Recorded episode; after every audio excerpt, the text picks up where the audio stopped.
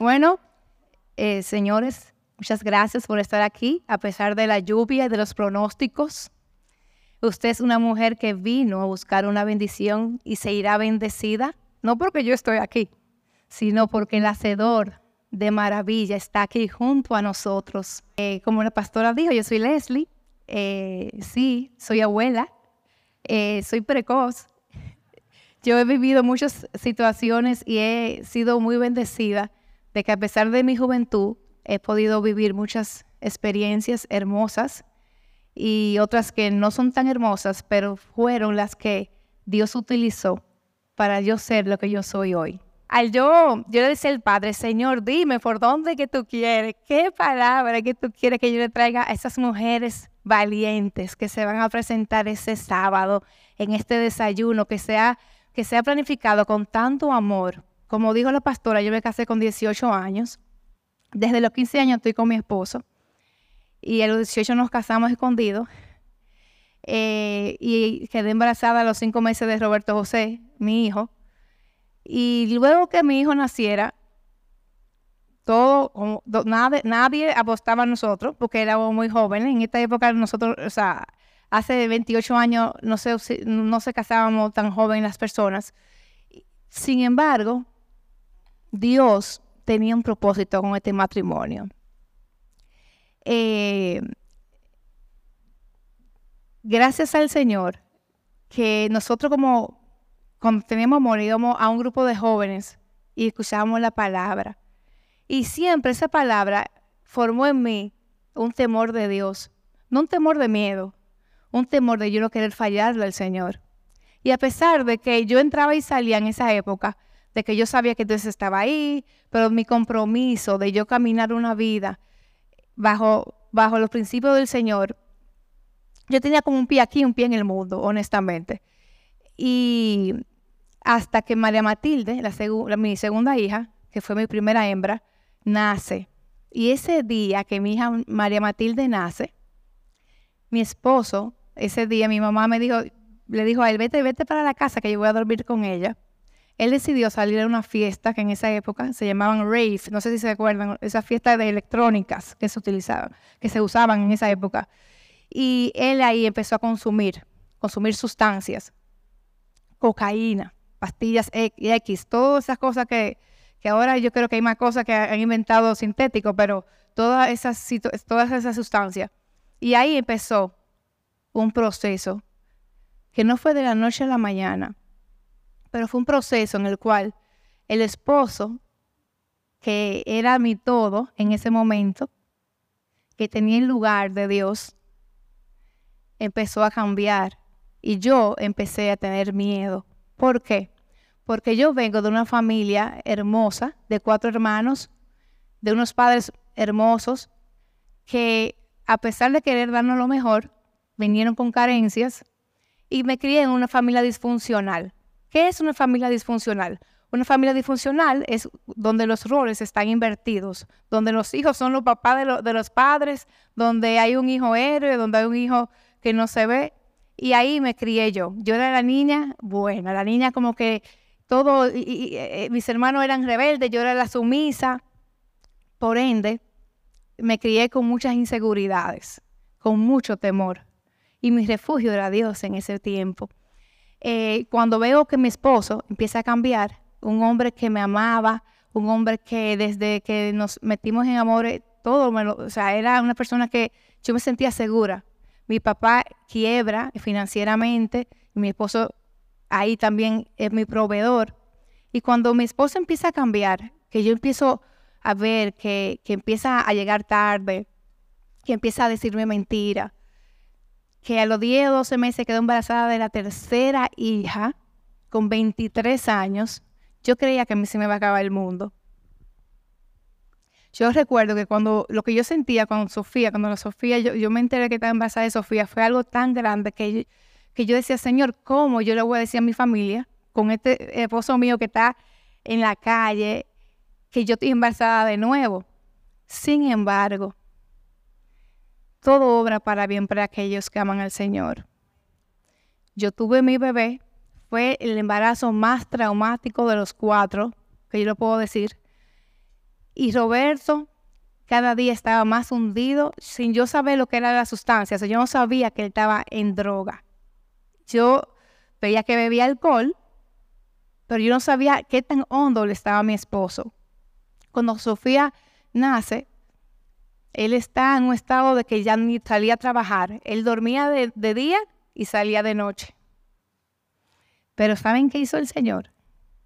Dios me mudó en un edificio donde había una mujer de Dios que se conectó conmigo y me presentó al Dios a quien yo sirvo.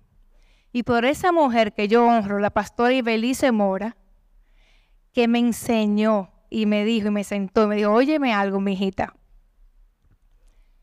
Cuando yo encontré a mi esposo con mi mejor amiga, encontré meses, Sofía, me dijo, tú tienes dos caminos y dos opciones tú tienes la libertad por adulterio. Usted puede ir, tú puedes dejarlo. Sin embargo, yo no le entrego el papá de mis hijos a ninguna mujer ni al enemigo.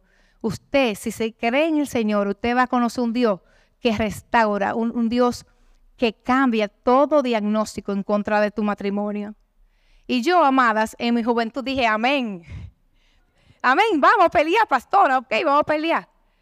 Pero yo no sabía lo que conllevaba pelear por un matrimonio. Y ahí empezó mi proceso. Muchas veces en nuestras vidas van a venir situaciones o procesos que creemos que es por el hijo, que es por el esposo, que por los padres o por X. Y le quiero decir, amadas mías, en el día de hoy, que ese proceso es para transformarte. Y para que ese diamante que está dentro de ti sea pulido. Miren, yo trabajo con joyas y el diamante es la piedra más eh, fuerte. Ustedes, así como lo ven de bello, brillante, que brilla, es la piedra más fuerte que existe. Y así mismo somos nosotras, las mujeres, la creación. Nosotros somos, oiga, yo les digo a la gente, señores, que la mujer es la obra maestra de la creación. Y yo no estoy diciendo que somos feministas, no, no, no, no. Yo estoy diciendo que Dios nos dejó de último para cerrar la creación y el capítulo de cuando Él creó la creación. Usted es algo muy importante para Dios. Y por eso es que hay tanto ataque contra nosotras. Por eso es que desde muy niñas recibimos palabras de rechazo, de que no somos suficientes. Y lamentablemente, por no saber cuál es la identidad de hija que tenemos, le damos cabida a que esas palabras de maldición rompan con el propósito eterno que Dios tiene sobre ti. Aquí hay mujeres que yo veo aquí, que están, yo la veo así, con la mano atadas, porque no saben lo que tienen en la mano. Óigame, Señor, yo tengo una Biblia aquí, pero la, arma más grande y más poderosa que usted tiene es la espada de doble filo, que es la palabra de Dios. Y me fui. Y allí, esa mujer de Dios fue mi compañera de oración. Y a través de la pastora Ibelice, yo empecé a conocer a Dios a través de la palabra. Mis amadas, Dios nunca te va a mandar a la guerra sin personas que te ayuden a levantar los brazos. Lo primero que yo le voy a decir a usted hoy es, abrace a la persona que Dios envió para que usted esté al lado de usted, para usted poder vencer lo que, el proceso que usted está pasando. Conéctese con personas que edifiquen su vida. Conéctese con personas que le digan, no vamos para una fiesta, no, vamos para la iglesia. En ese tiempo, mientras mi esposo estaba en la calle, mis amigos eran los profetas, los pastores, intercesores. Yo me metí con Dios de una manera loca, porque esto es locura para el mundo, pero esto es poder en Dios. Y, y eso es lo que me decía a mí. Tuve estas reuniones, yo iba a estas reuniones, yo me recuerdo que eran días difíciles porque ese hombre no llegaba a la casa. Y lo más grande, amada, que cuando tu esposo te rechace, tu prima carne que te rechaza, eso es algo que te, que te hiere tu alma y tu autoestima y es algo que es para destruirte. Y yo me recuerdo que yo iba a, grupos, conferencias, a vigilias y yo siempre salía y llegaba un poco aturdida, pero cuando yo me iba, yo me iba con la cabeza en alto, sabiendo que el que me había dicho que lo iba a hacer, lo iba a hacer, y que yo iba a ver la promesa de Dios en el tiempo de Dios. Y saben que me decían rubia, yo estaba ahí, como usted decía, rubia. Dice el Señor que ese corazón de piedra le pone un corazón de carne. Y eso, señores, yo lo escribí en una macotica. Yo, yo, yo tenía una macotica, tenía muchas macoticas, y yo todo lo que Dios me decía, yo lo anotaba. Segunda cosa, anote toda promesa que Dios le da a usted. Porque cuando usted te bajita, usted le recuerda al Padre. Tú me dijiste que no hay justo desamparado ni descendencia que bendiga pan. Usted tiene que recordar la palabra. Y esa palabra es la que te va a sostener para tú seguir hacia adelante. Porque sí, no es fácil. Tenemos eh, unas emociones que muchas veces son nuestros enemigos.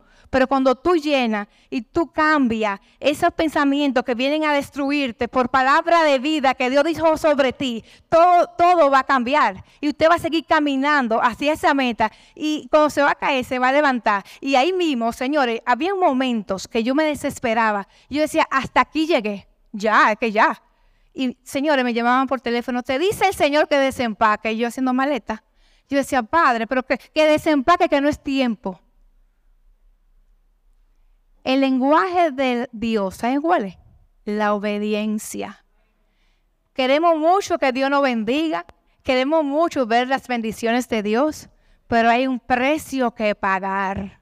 Yo me recuerdo que yo tuve que decir, ok, padre, cuando este hombre, mi esposo, venga y me diga algo feo, yo voy a recibir que no fue él que me lo dijo. Él lo que opera en él. Y ahí empecé a cuidar mi corazón, porque yo no lo cogía personal. Yo decía, bueno, el enemigo lo está usando a él para, herirme a mí, pues yo no le voy a dar gusto. Y yo me recuerdo que yo empecé, Dios me empezó a dar estrategias para yo poder aguantar esos 10 años que yo duré orando por la palabra que Dios me había dicho que Él iba a cambiar mi hogar y que no iba a dejarme a mí sin esposo y a mis hijos sin papá. En esos 10 años, ¿Sabe cuál fue mi refugio? Mi closet. Yo me trancaba, cuando yo no podía más, yo me trancaba de barriga y yo le decía, yo no le voy a llorar al diablo, yo le voy a llorar a Dios. Y yo le decía, mira papá, tú en el cielo tienes que tener mucha cubeta con mi lágrima, porque dice tu palabra que no hay una lágrima de nosotras que cae el suelo. Él la tiene todita y mira, porque lo dice el Apocalipsis. Bueno, y ahí yo me trancaba a orar y orábamos y mis hijos oraban conmigo. Y en ese proceso, mi hijo varón fue mi esposo emocional. Porque ese niño vivió muchas cosas. Mi hijo, cuando en un momento vamos a traer a mi, hijo, pastores, y para que ustedes puedan escuchar el testimonio del hijo hablando. Y en ese tiempo, señores, mi hijo, yo me recuerdo que su infancia, él la tuvo que dejar muy pronto, porque él era el papá de la, o sea, él era el papá de sus hermanitas. Él tomó ese, e, ese rol. Y cuando yo me di cuenta, de, cuando ya el Señor empezó a obrar y a hacer el milagro en mi casa, a mí me dolió mucho haber yo puesto a mi hijo en esa situación. Sin embargo, hubo una palabra del Señor y él me dijo, el hombre que tu hijo es hoy fue por todo lo que él pasó. Dios se ocupa de nuestros hijos. Cuando nosotros estamos en obediencia, Dios guarda cada, cada situación que nosotros creemos que estamos dañando, Dios lo va guardando, pero hay que tomar responsabilidad y no nos podemos quedar sentados sin hacer nada.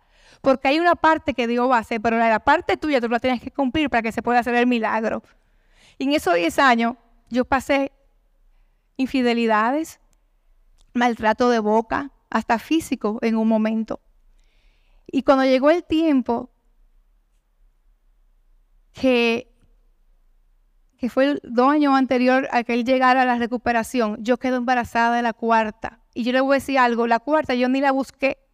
A mí una mujer de Dios me dijo, te dice el Señor que tú vas a tener un bebé. Y yo, ¿cómo? Yo reprendo esa palabra. Yo dije, yo no puedo dar otro hijo, porque tú estás loca. Ese hombre, porque él, Dios me daba tregua, porque yo era fuerte en esos 10 años, no fueron 10, o sea, él, había un momento que Dios ponía a mi esposo tranquilo, por como por dos meses, porque que si no me iba a morir. Y, después volví y volví para la calle. Pero en ese tiempo, cuando yo quedo embarazada de Beatriz, yo le digo, Señor, pero ¿cómo así? Y me dijo el Señor, esa será una Josué. A través de ella se salva la casa. Yo, ¿cómo, Padre? Y señores, y Dios me daba palabra y me decía, esa niña y él tendrán una conexión. El último año, que fue en el 2009-2008, eh, ella nació en el 2007. Cuando yo sacaba a, sacaba a Roberto de la casa, él estaba tan desconectado ya. Señores, yo le decía, señores, ¿cómo que tú lo vas a hacer? Porque este hombre no me soporta a mí. O sea, él no me podía ver. Y llegó un momento que ya tuve que sacarlo de la casa y él lloraba cuando yo lo sacaba por Beatriz. O sea, Beatriz vino a sensibilizar su corazón. Y yo me recuerdo que yo oraba por la última amante que él tuvo y yo me trancaba en el closet y decía, ok, Señor, tú me dices que ore por mis enemigos. Ok, Padre, bendícela.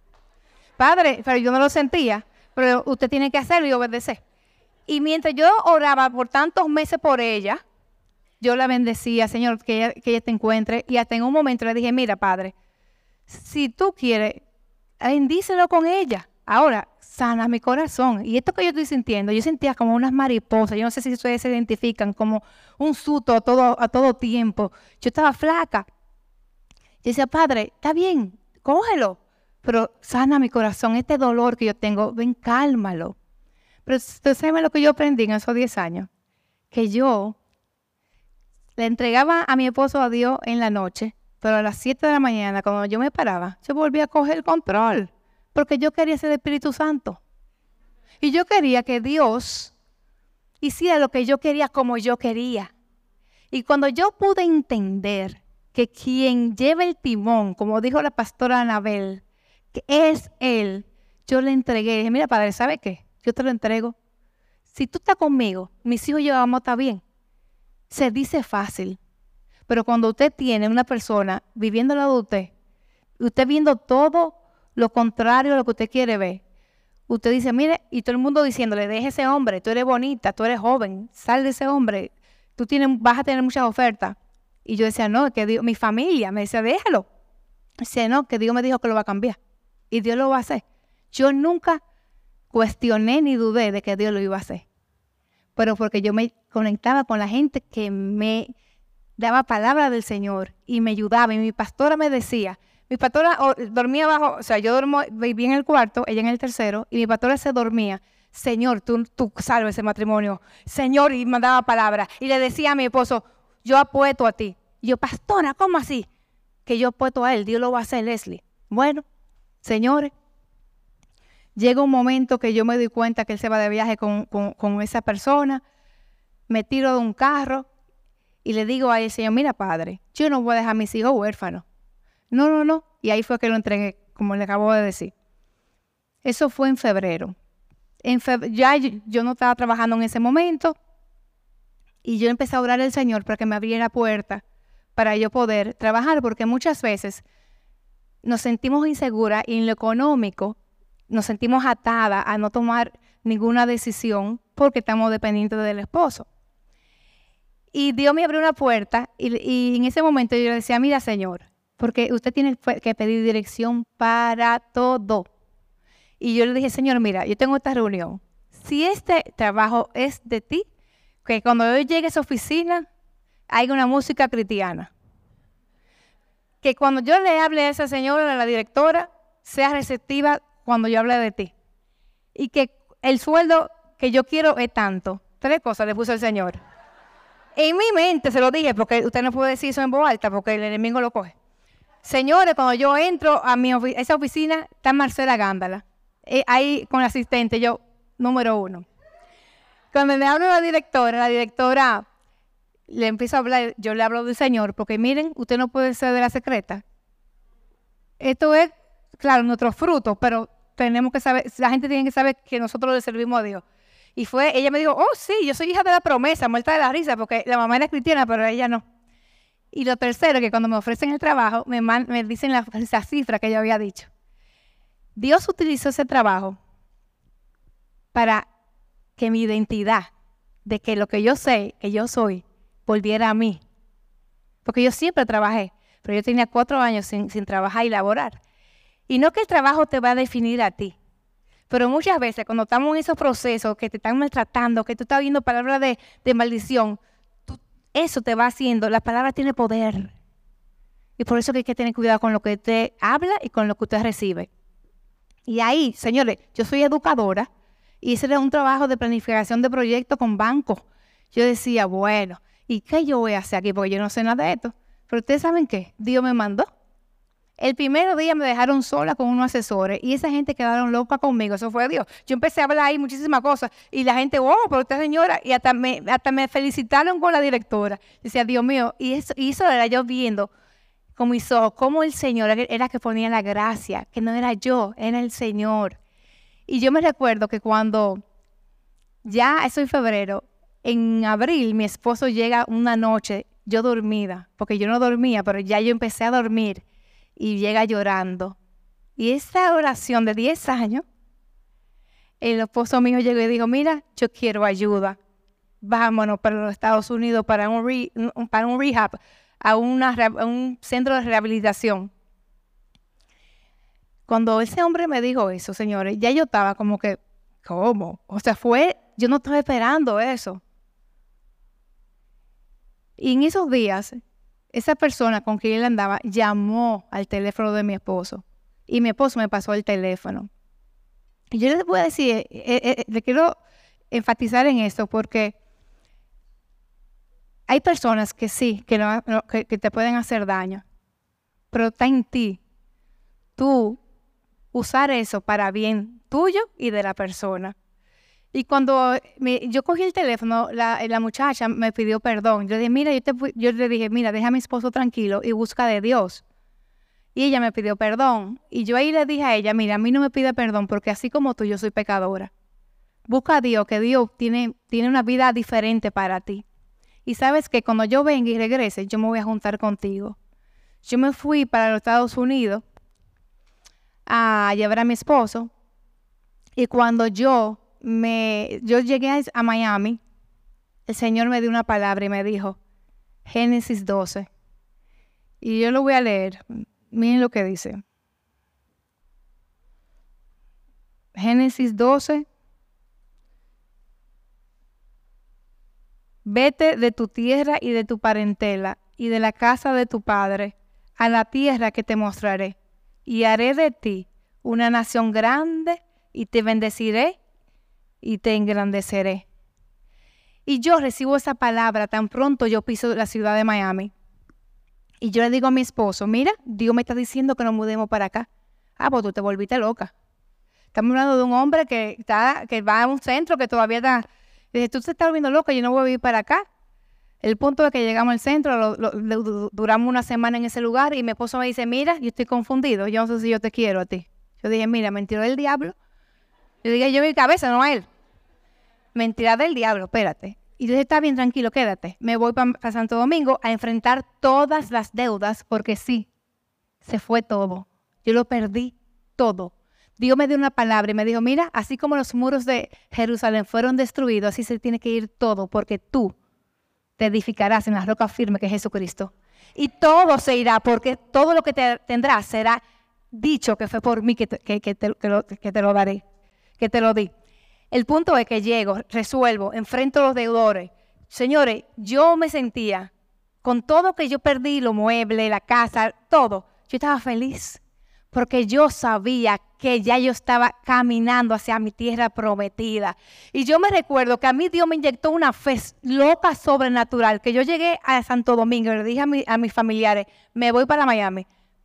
Pero, ¿y cómo tú te vas para Miami? Que me voy, que Dios me dijo que me voy. Y yo me recuerdo que, que mis padres me dijeron, Leslie, ¿cómo tú te vas a ir? Tú no te puedes ir, ¿de qué tú vas a vivir? Bueno, Dios, Dios me va a respaldar. Hubieron familias que me dijeron, concho, tú no tienes dinero, ¿cómo tú vas a vivir con esos cuatro niños? Y yo dije, yo no tengo dinero físico, pero yo, tengo un papá en el cielo, que es el proveedor, el dueño del oro y la plata, y ese me va a responder. ¿Ustedes saben qué pasó, mis queridas hermanas? Óiganme, yo llego a mi oficina y la directora se entera como que yo me voy. Y yo le abro mi corazón a la directora. Le digo, mire, si me está aconteciendo esta situación. ¿Ustedes saben lo que esa señora hizo? Yo con tres meses trabajando en ese lugar. Y ella me dijo, vete, que yo te voy a seguir pagando. Esa mujer duró tres años, yo la bendigo a ella, doña Miriam, pagándome un sueldo, yo en Estados Unidos. Y eso, eso, fue ella, eso fue papá, eso fue Dios. Luego otra persona, mi suegro, dijo, yo te voy a apoyar y me ayudaba a pagar la casa. Eso sí, Dios me dio una dirección de todo lo que yo tenía que hacer en cuanto yo llegaba a los Estados Unidos. ¿Te ven la mujer que yo le hablé ahorita? Que yo le dije que fuera, que buscaran de Dios. Cuando yo llegué a República Dominicana, yo me junté con ella y con mi hijo. me reuní con ella en un restaurante. Le hablé de Jesús. Ella aceptó el Señor. La conecté con mi pastora. Y ella hoy es una adoradora de la iglesia de mi pastora. Dios la restauró. Ella se casó, tiene una familia hermosa y es una mujer que es una Pedro. Ella lleva muchísima gente a la iglesia. ¿Por qué? Porque esa maldición se cambió en bendición. Porque el, perdón, el poder del perdón es lo que más te hace parecer a Jesús. Usted no hace nada. Así que yo perdoné, pero de lejos. Claro, no, usted tiene que pedir a Dios y orar por esa persona aunque usted no lo sienta. Porque cuando usted perdona, la ventana de los cielos se abre. Eso es lo que más te hace parecer a Jesús. Leslie, ¿cómo tú lo hiciste? No fui yo, fue Jesús. Pues yo no soy buena. Eso fue Dios. ¿Por qué? Porque cuando tú dispones tu corazón, Dios lo hace. Eso es un milagro que acontece que tú ni te das cuenta. Cuando tú empiezas y tú oras y tú oras, aunque no lo sientas, pero poco a poco tú lo vas sintiendo. Y cuando tú te das cuenta de que, señores, aquí no hay nadie bueno. Aquí, aquí no, nosotros no somos merecedores de nada. Y ya dio Dios lo más hermoso que fue su Hijo Jesús por cada una de nosotras. Y ahí cuando llegué a, los Estados Unidos, Miami, señores, yo llegué con cuatro niños, sin un chele, pero con, con la provisión que yo necesitaba. Y en ese tiempo el Señor me dijo, vas a pasar por una prueba de mayordomía, porque a nosotros no nos dieron educación financiera. Aquí se gastaba lo que entraba. Y yo me recuerdo que en ese proceso mi esposo duró 10 meses interno en ese hospital, trabajando sus emociones. Sí, mis amados, porque hay que trabajar las emociones. Dios hace su parte, pero hay, hay algo emocional que tenemos que trabajar, tenemos que saber. Lo que nosotros no sanamos, lo vamos a repetir.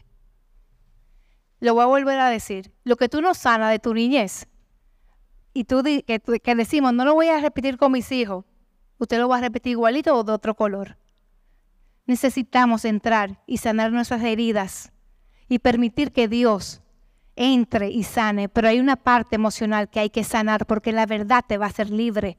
Lo dice la palabra. Y ahí, cuando yo llevé a mi esposo, yo dije, arréglenlo a él. Pero cuando yo me senté en ese lugar, el Espíritu Santo me dijo a mí, te he traído aquí porque necesito ministros sanos. Yo conocía a Dios. Yo había oído la voz de Dios audible, sin embargo, yo tenía heridas en mi corazón, de mi niñez y de mi matrimonio. Y ahí empezó ese, ese, proceso. Ustedes ven el águila. Ustedes conocen el proceso del águila. Y a mí Dios me desplumó y me dejó sin una pluma. Y yo ahí empecé a ver la parte mía de mi, de mi carencia, de mi codependencia, de que muchas veces nos quedamos en, en relaciones que a pesar que hay una palabra, no hacemos lo que nos toca de poner límites. Porque Dios no te llamó a ti a un espíritu de esclavitud que te esté maltratando, que te esté dando golpes. Eso no, eso no es de Dios, ¿eh? Por eso yo le digo, mi proceso fue este y Dios me fue guiando. Pero usted tiene que buscar ayuda. Usted tiene que buscar quién pasó por ahí para que le pueda ayudar. Porque muchas veces nuestros pensamientos nos llevan a lugares donde Dios no nos quiere. Y muchas veces el temor, que es algo que nos paraliza, no permite que podamos caminar y movernos al lugar donde Dios quiere que estemos. Llegamos a Miami y como le digo, duré 10 meses eh, yendo todos los días a ese programa, trabajándome y conociéndome. Miren, Benjamin Franklin dice, ¿saben quién Benjamin Franklin, verdad? Benjamin Franklin. Él dice que hay tres cosas que son las cosas más duras que están creadas, que es el acero, el diamante y el conocerse a sí mismo. Nosotros necesitamos saber quiénes somos. Porque cuando tú sabes cuáles son tus virtudes y tus defectos, el enemigo no va a poder herirte. Pero cuando tú crees que tú eres una cosa que no eres, usted se va a confundir y usted va a perder ese diseño que Dios puso sobre ti, porque está haciendo algo que no fuiste, para lo que no fuiste creada.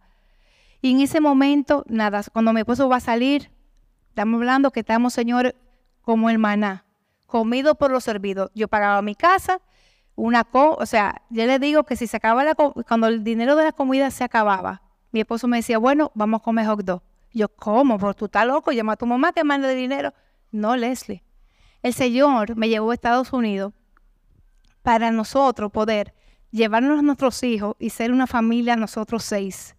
Porque como yo me casé tan joven, en mi casa habían como seis familias. Era mi mamá, que opinaba por un lado, mi suegra por el otro y nosotros. Entonces, eso era muy mal para los niños, porque llamaban a la abuela, tráeme tanto, y no podían estar bajo lo que Dios quería que ellos estuvieran. Y cuando nosotros empezamos, Señor, yo no estaba acostumbrada a eso. O sea, comida, ¿cómo va a ser, va a ser que para la comida va a haber un límite? Si no, la comida tiene que aparecer. mi esposo me dijo, no, Leslie, acuérdate que Dios dijo que tenemos que tener mayordomía. Mi esposo se sabía la libra de pollo, la libra de carne. Yo no podía ir al supermercado porque yo gastaba más, que él. Como yo no voy a gastar en otra cosa, yo metí en ese carrito de todo lo que yo encontraba. Porque comida, pero no. Mi esposo, mira, cogió eso sí serio. Yo, ay, Dios mío, ok, vete tú para el súper.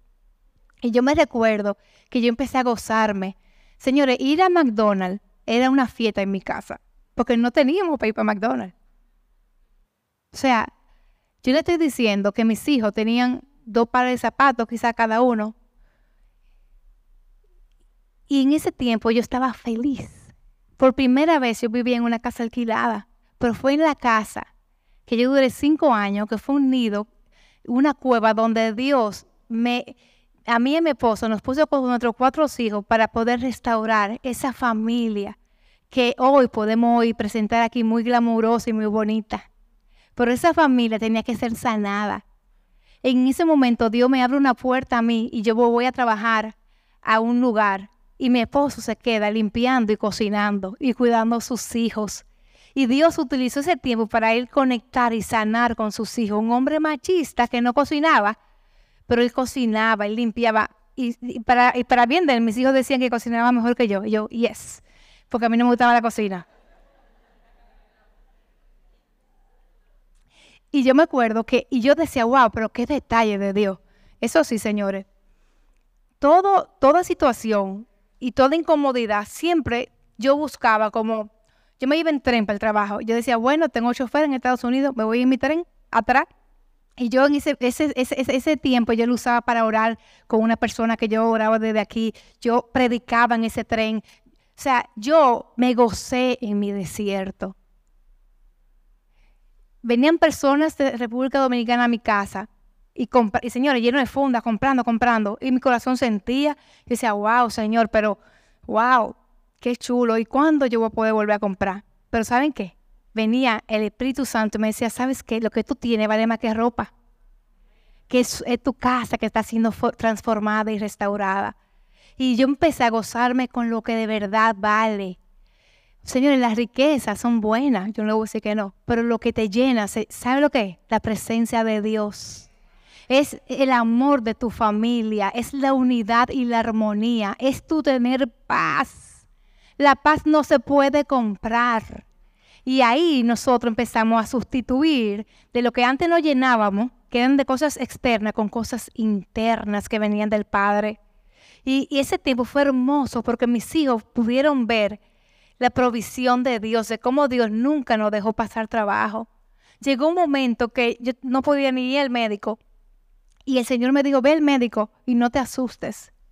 Y ustedes pueden creer que me tenían que sacar el útero con 35 años y la cirugía costaba 30 mil dólares, yo no tenía seguro.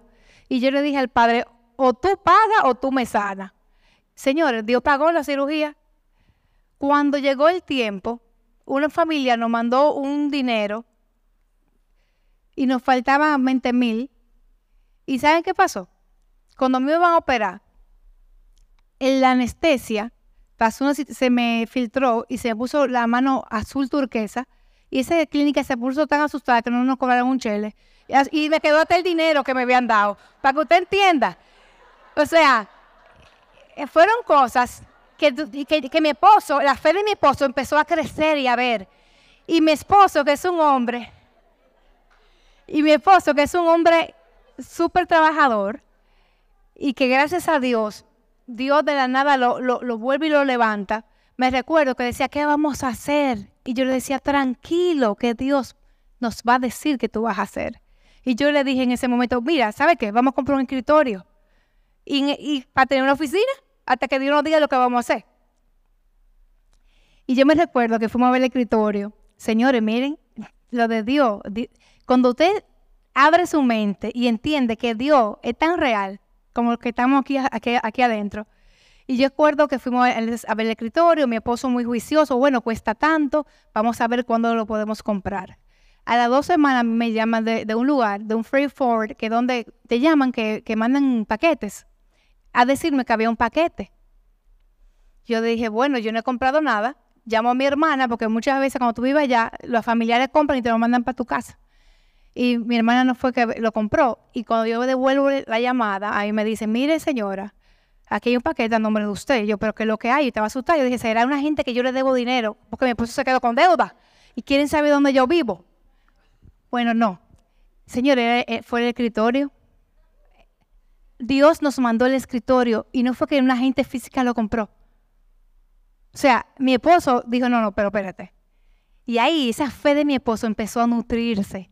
Y él empezó a ver cómo Dios le mandó un escritorio para que él empezara su oficina. A los dos días aparece el pastor en mi casa con una silla de oficina diciendo, mira, el Espíritu Santo me dijo que trajera esta, silla.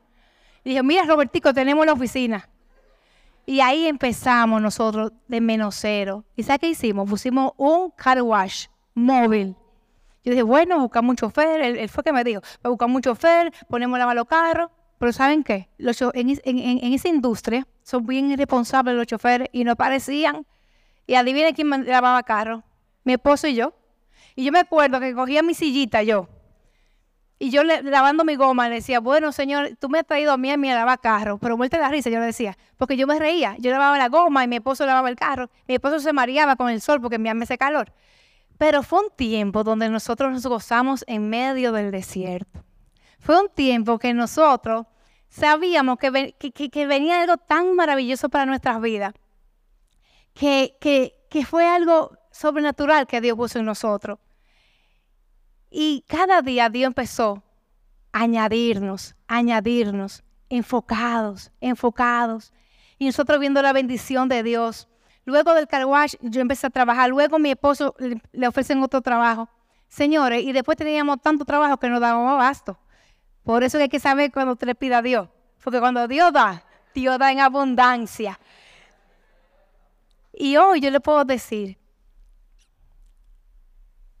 y a mí no me gusta mucho enfocarme en lo material, pero sin embargo es algo que, necesitamos para poder eh, llegar a lugares que tenemos que llegar, que Dios nos envía. La bendición es buena, señores. No podemos tener esa mentalidad que Dios no quiere en escasez. Eso no es verdad. Nuestro Dios es un Dios de abundancia.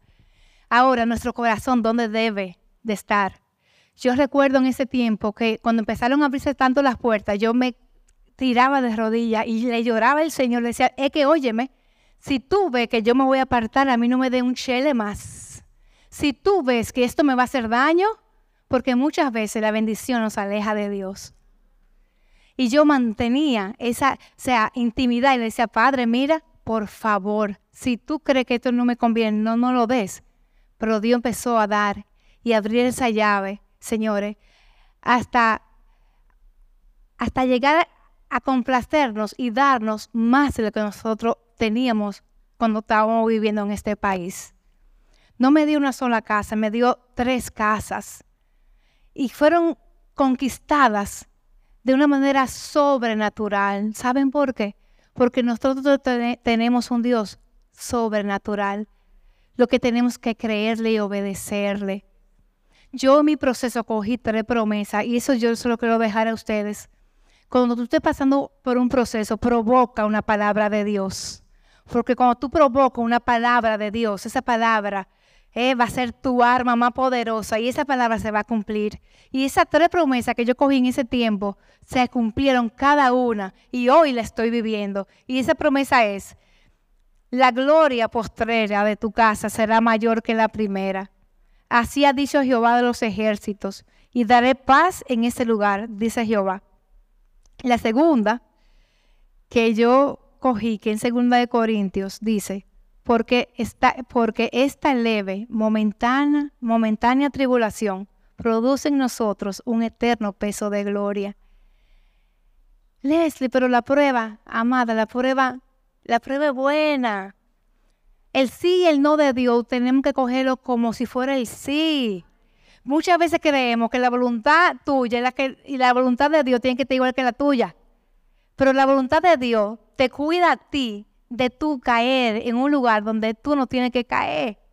El amor, de, el no de Dios nos está cuidando a nosotros de, de tener situaciones adversas que nos pueden afectar a nosotros y a los nuestros. Tú tienes que vivir sabiendo que no es por ti esta vida, no solamente mía, ¿qué tú vas a dejarle a tu descendencia?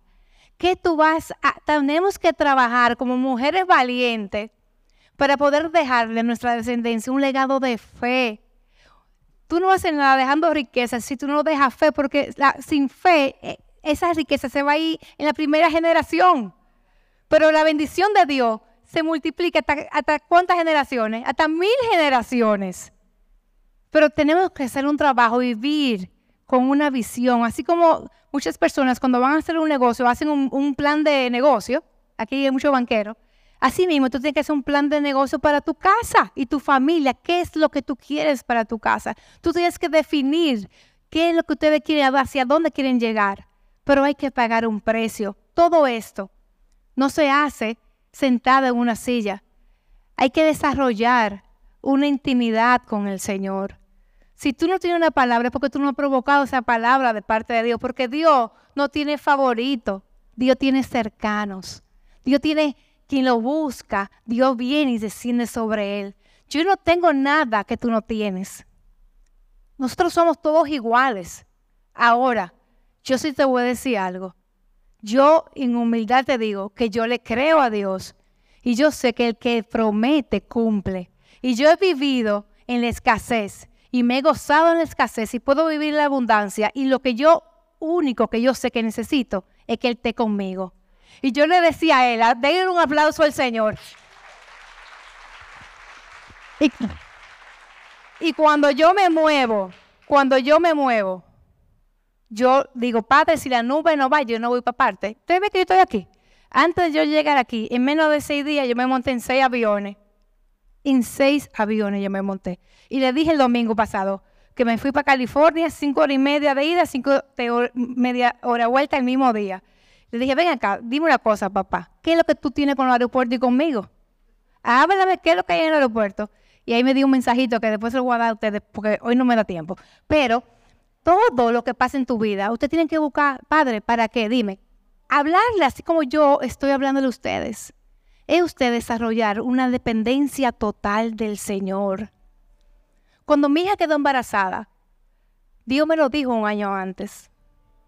Dios le revela a sus profetas lo que va a acontecer cuando Él quiere. Y yo oré, yo clamé y ayuné. Y Lucía iba a llegar a nuestras vidas. Lucía es la hija que mi esposo no tuvo. El él, no pudo pasar tiempo con sus hijos cuando él está en consumo. Pero Dios en su misericordia permitió que él tuviera esa experiencia de un bebé en la casa. Y Lucía vino a mi vida a traernos luz, a traernos y a enseñarnos que no hay que ser perfecto cuando tú le sirves a Dios mucha gente me decía, ¿y ahora cómo tú vas a, predicar? Y yo, oh, con la mano para arriba. ¿Saben qué?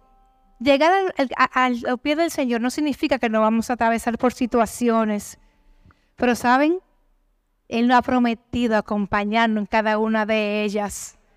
Nosotros no vamos a morirnos en el desierto. Dios tiene la palabra para cambiar tu diagnóstico para cambiar tu rumbo, para cambiar todo lo que se ha levantado en contra de tu casa. Pero el Señor tiene que levantarse contigo para que tú digas, yo y mi casa serviremos a Jehová. Y esta casa le pertenece a Él. Usted tiene el poder en su boca de declarar bendición sobre sus hijos y su casa. Su esposo, usted ora, Padre, que mi esposo me ame como tú amaste tu iglesia. ¿Qué hizo Jesús? Morir por su iglesia. Y que Él ve en mí las virtudes de la mujer que la ama. Señor, el Señor puede cambiar a un hombre y convertirlo, porque mi esposo es un hombre nuevo. Y ustedes lo verán porque yo lo voy a traer. Un hombre que fue transformado por el poder de Dios, de donde Dios lo sacó. Mi, esposo le sirve a Dios y yo digo, padre, pero yo, señor, yo sentado lo veo a veces, digo, pero ven acá, pero y es verdad lo que tú hiciste. Yo no me lo creo a veces. Porque ahora el, el hombre codependiente de mí no puede vivir sin mí. Y ese es Dios que lo hace. Cuando Dios nos da, nos da de verdad. Y Dios siempre nos va a dar lo que nos conviene. Gracias al Señor, mis hijos aman al Señor. Ya los dos grandes le sirven al Señor. A pesar de que pasaron tantas situaciones, mi hijo, a pesar de que no tuvo un papá presente, su papá fue el Señor y él lo dice. Su papá fue el Señor y él tiene una relación hermosa con su papá o sea, con mi esposo. O sea, Dios restauró esa relación. Mis hijas por igual. Tengo una dos chiquitas todavía que estamos ahí batallando, pero yo sé que ellas son del Señor. Ellas fueron selladas de mi vientre y ellas le servirán al Señor como nosotros dos. Pero tenemos que creerle al Señor, no podemos ser temerosos y devolvernos. La única batalla que tú pierdes es la que tú le entregas. Pero cuando decidimos unidas, el poder de la mujer, señores, en la unidad tiene poder. Mi esposo y yo tuvimos COVID en el 2020 y tuvimos casi, vinimos aquí para las votaciones y casi morimos. Mi esposo estuvo entubado y yo recuerdo decirle al Señor, Padre, tú me dijiste que yo iba para África a predicar y yo no he ido a África. Señor, a tu, milagro y mi esposo. Sin embargo, si tú decides llevártelo, yo confío en ti. Y muchas veces el Señor nos va a pedir ese Isaac que, tenemos, que no da miedo entregarlo, porque Dios es soberano, señores. Pero si usted confía en Él, lo que va a acontecer es lo que conviene. Y yo acuerdo esa noche que mi esposo tenía día intubado y a mí me querían intubar en esa noche. Pero Dios no lo permitió porque ¿saben qué? Dios me dejó esos siete días y yo duré 21 días ingresada con él. Y yo no paraba de orar. Yo me levantaba y le decía, tú te levantas de ahí porque Jehová de los ejércitos te va a levantar. Y él es el que tiene la última palabra. Pero yo tuve que entregar a mi esposo. Y la la soberanía de Dios los que lo conocen, Él es soberano. Pero ¿saben qué? Contra diagnóstico un 3% de vida, mi esposo fue levantado de ese lugar y fue sin secuela, porque tuvo trombosis pulmonar y todo el mundo decía, el corazón va a estar dañado, va a tener que andar con oxígeno. Nos fuimos con oxígeno para la casa. ¿Y ustedes saben qué hizo el Señor? Le dijeron que no podíamos ir para Miami por tres meses a los 15 días yo estaba celebrando con mi familia en la ciudad de Miami, porque el Dios que yo creo es que hace los pulmones. Y mi esposo estaba esquiando, esquiando a los tres meses en una montaña bien alta, sin ninguna secuela. Hoy y esta mañana yo vengo a traerte una palabra de esperanza, de que no está todo perdido. Mujer, Dios te ama. Y Dios tiene planes preciosos contigo levántate y resplandece porque ha llegado tu luz.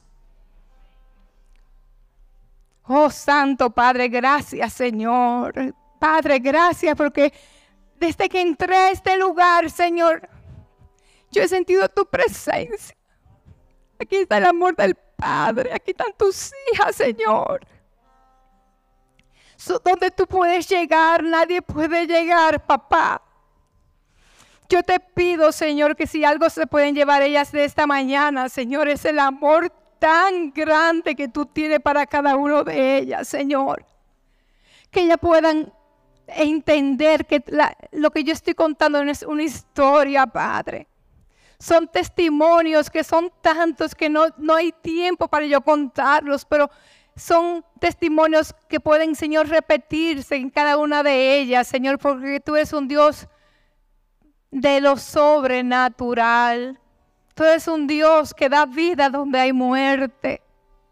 Tú eres un Dios que cambia nuestro lamento en baile. Padre eterno, yo te presento a cada una de estas mujeres representadas, Señor. Y yo te pido, Padre, que tú traigas un nuevo tiempo. Que esta nueva temporada, la cual ellas van a entrar, Señor, sea una temporada de testimonio, Señor. De transformación, Señor. De sanidad, Padre. Espíritu Santo de Dios Toma cada corazón. Yo veo muchos corazones con muchas curitas. Curitas, pero, no, pero tienen herida profunda sin haber sanado. Entra allí, Padre, y sana tú esas heridas con tu bálsamo, Señor, que todo lo puede, Señor. Padre, aquí hay mujeres que necesitan un milagro, Señor que así como esa mujer del flujo de sangre que tocó tu manto y fue sana, Señor, que así tú hagas con cada una de ellas conforme a su fe, Padre. Oh Señor, si tú no conoces al Señor o tú no has dado o tú no has hecho el pacto, porque óigame algo, todos somos criaturas de Dios. Sin embargo, para ir al cielo hay que ponerse de acuerdo con el dueño del cielo por medio de Jesús. Si usted, si usted no ha hecho su confesión de fe de que Jesús es el Hijo de Dios, póngase sobre sus pies. Y ustedes son las dos personas invitadas más importantes de este lugar. Porque usted va a pasar por, de la muerte hacia vida. Y dice Leslie, ¿cómo así? Así mismo. Porque hay dos reinos y hay que confesar. Esto no se trata de religión. Eso se trata de que la palabra dice que hay que confesar a Jesús como el Hijo de Dios. Hay otra persona que Dios está esperando por ti desde hace mucho tiempo. No te resistas. Eso no se trata. Esto no se trata de, de yo seguir lo que mi mamá me enseñó esto se trata de lo que dice la palabra y Dios te está llamando con lazos de amor, porque Dios te ama y Dios te quiere entregar una vida plena en Él. Padre, repiten conmigo, Señor, yo confieso que Jesús es el Hijo de Dios. Escribe mi nombre en el libro de la vida. Perdóname todos mis pecados y ayúdame a caminar bajo tu camino. En el nombre de Jesús. Amén.